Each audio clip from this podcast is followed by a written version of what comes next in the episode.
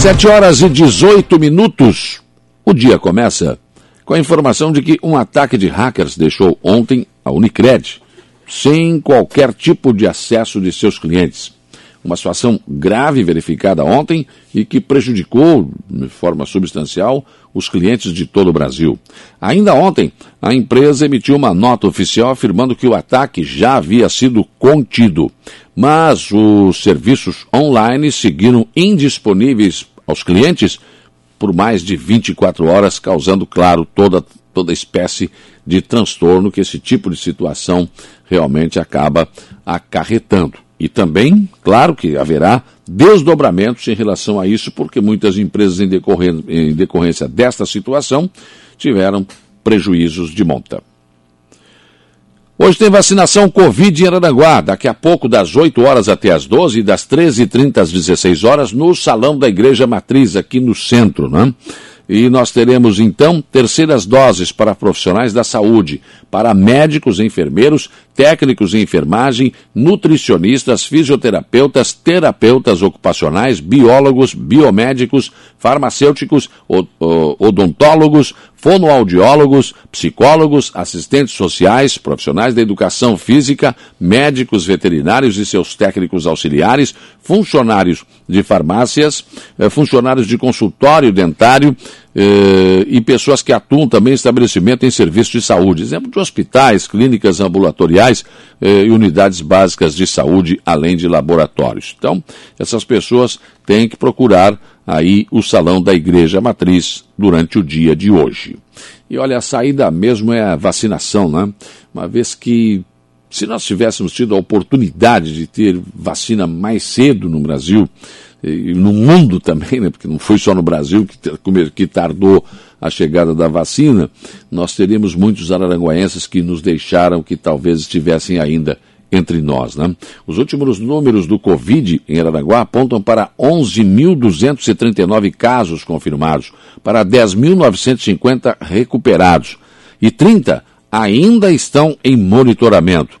Infelizmente, em Araranguá, dados atualizados ontem, desde o início da pandemia, nós já tivemos 255 óbitos. Se você mora do outro lado do rio Araranguá, né, Ilhas, Distrito de Ercílio Luz, Pontão, Barro Vermelho, enfim, saiba que a balsa hoje não funcionará até as 12 horas da manhã.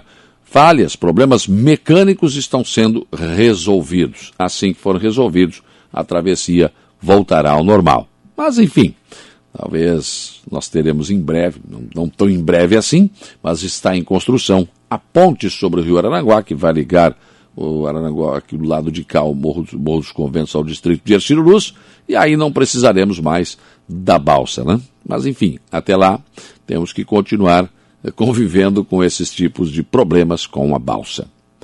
Prefeito de Maracajá, Nilba Brambila, juntamente com o vice-prefeito Valnei Rocha e a secretária de Administração e Finanças, Edilane Rocha Nicoleite, assinaram na manhã de ontem projeto de lei que estabelece o piso nacional do magistério. O projeto foi encaminhado em caráter de urgência à Câmara de Vereadores para votação. Segundo o prefeito Aníbal Brambila, desde 2011, alguns professores da rede municipal de ensino recebiam o abono para complementar o salário e assim alcançar o piso nacional. Com a aprovação, serão beneficiados cerca de 50 professores que terão isso incorporado diretamente ao salário, formando assim o piso nacional. Câmara de Vereadores do Balneário Rui do Sul aprovou na sessão de ontem vários nomes de logradouros públicos. Com a presença de familiares das pessoas homenageadas, a sessão foi marcada também pela emoção. O presidente Vanderlei de Souza, o Lei do Mar Azul, aprovou o projeto de lei que denomina Ambulatório de Saúde Mental Natalício João Alves, o prédio da sede do Ambulatório de Saúde Mental do Balneário Arrui do Silva. Natalício é uma pessoa muito conhecida no Arrui do Silva, foi um dos, cara que fez a primeira casa de alvenaria lá no Balneário Arrui do Silva, então é, foi uma justa homenagem. O vereador Márcio Macan aprovou o projeto de lei que denomina Travessa Roger Viana Matos, a atual rua, a atual Travessa 270, ali no loteamento Arroio do Silva, compreendido entre a Rua Guanabara e a Avenida Santa Catarina. O vereador Alain Almiro da Silva, o Alain da Ambulância, aprovou, aprovou o projeto de lei que denomina a rua Maria Pompeu Frank, a atual rua K, localizada no loteamento Balneário Estela Mares, compreendido entre o limite leste do loteamento do Balneário Estela Mares, se prolongando até o limite do oeste do referido loteamento. O mesmo vereador denominou, através de projeto, Rua Sidney Fermiano, a atual Rua I, localizada no loteamento Balneário Estela Mares. Já o vereador Clailton Oliveira aprovou dois projetos também. Um que denomina Rua Antônio Silveira, a atual Rua 428, localizada no loteamento Jofre, e o que denomina Rua Carolina Souza da Conceição, a atual Rua 482, no mesmo loteamento. Na sessão de ontem do Arroio também, o vereador Pedro Eugênio Coelho pediu à administração, através de uma indicação, que sejam utilizados fogos sem barulho na virada do ano. A exemplo do que já havia sido aprovado através de indicação aqui em Aranaguá, o vereador também apresentou a solicitação no balneário Arroio do Silva.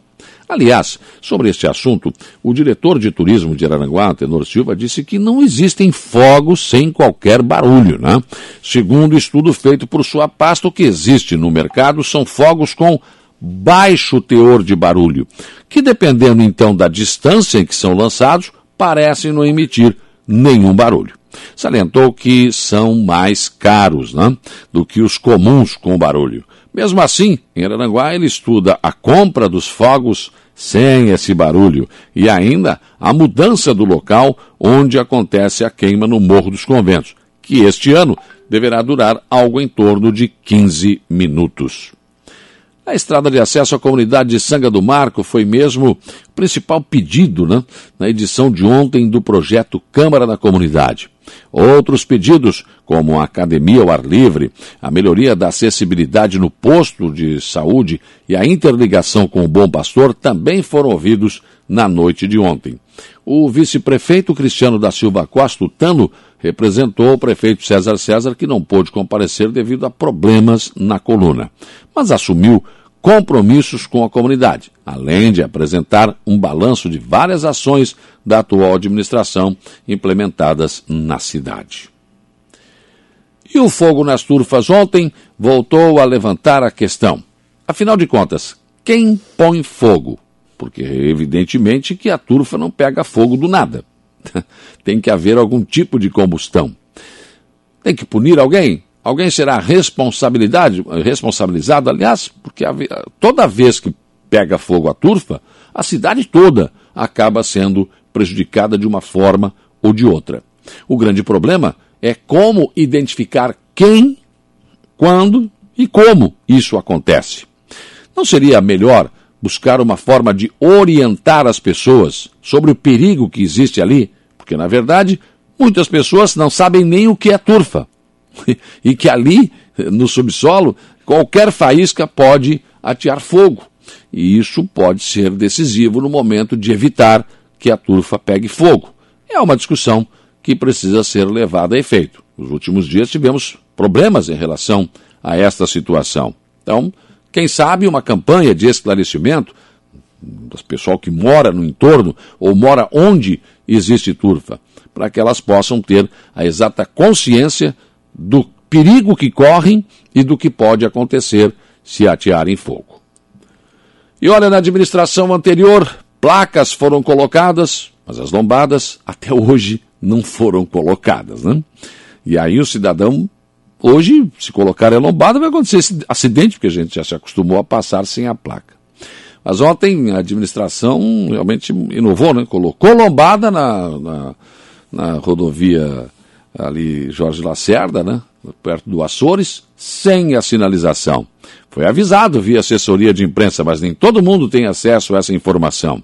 E, aliás, muita gente à noite, então, foi um festival de carros passando, batendo, quebrando suspensão, um filme de horrores.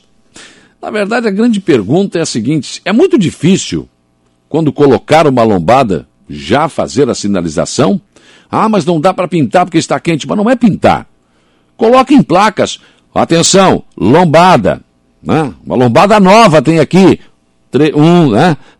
0, 1, 2, enfim, aquela, sabe aquelas placas? É muito difícil ter isso. Deixa um tempo ali, depois que o pessoal se acostumar, tira. Pronto. Né? É difícil fazer as coisas assim como tem que ser. Por que, que o cidadão sempre tem que adivinhar onde tem e onde não tem lombada? Porque aqui agora é assim. Tem local que tem placa e não tem, tem lugar que não tem placa, mas tem a lombada. Daí fica difícil, né? Fica complicado. É muito difícil fazer o certo como tem que ser? Pensem nisso enquanto lhes desejo um bom dia.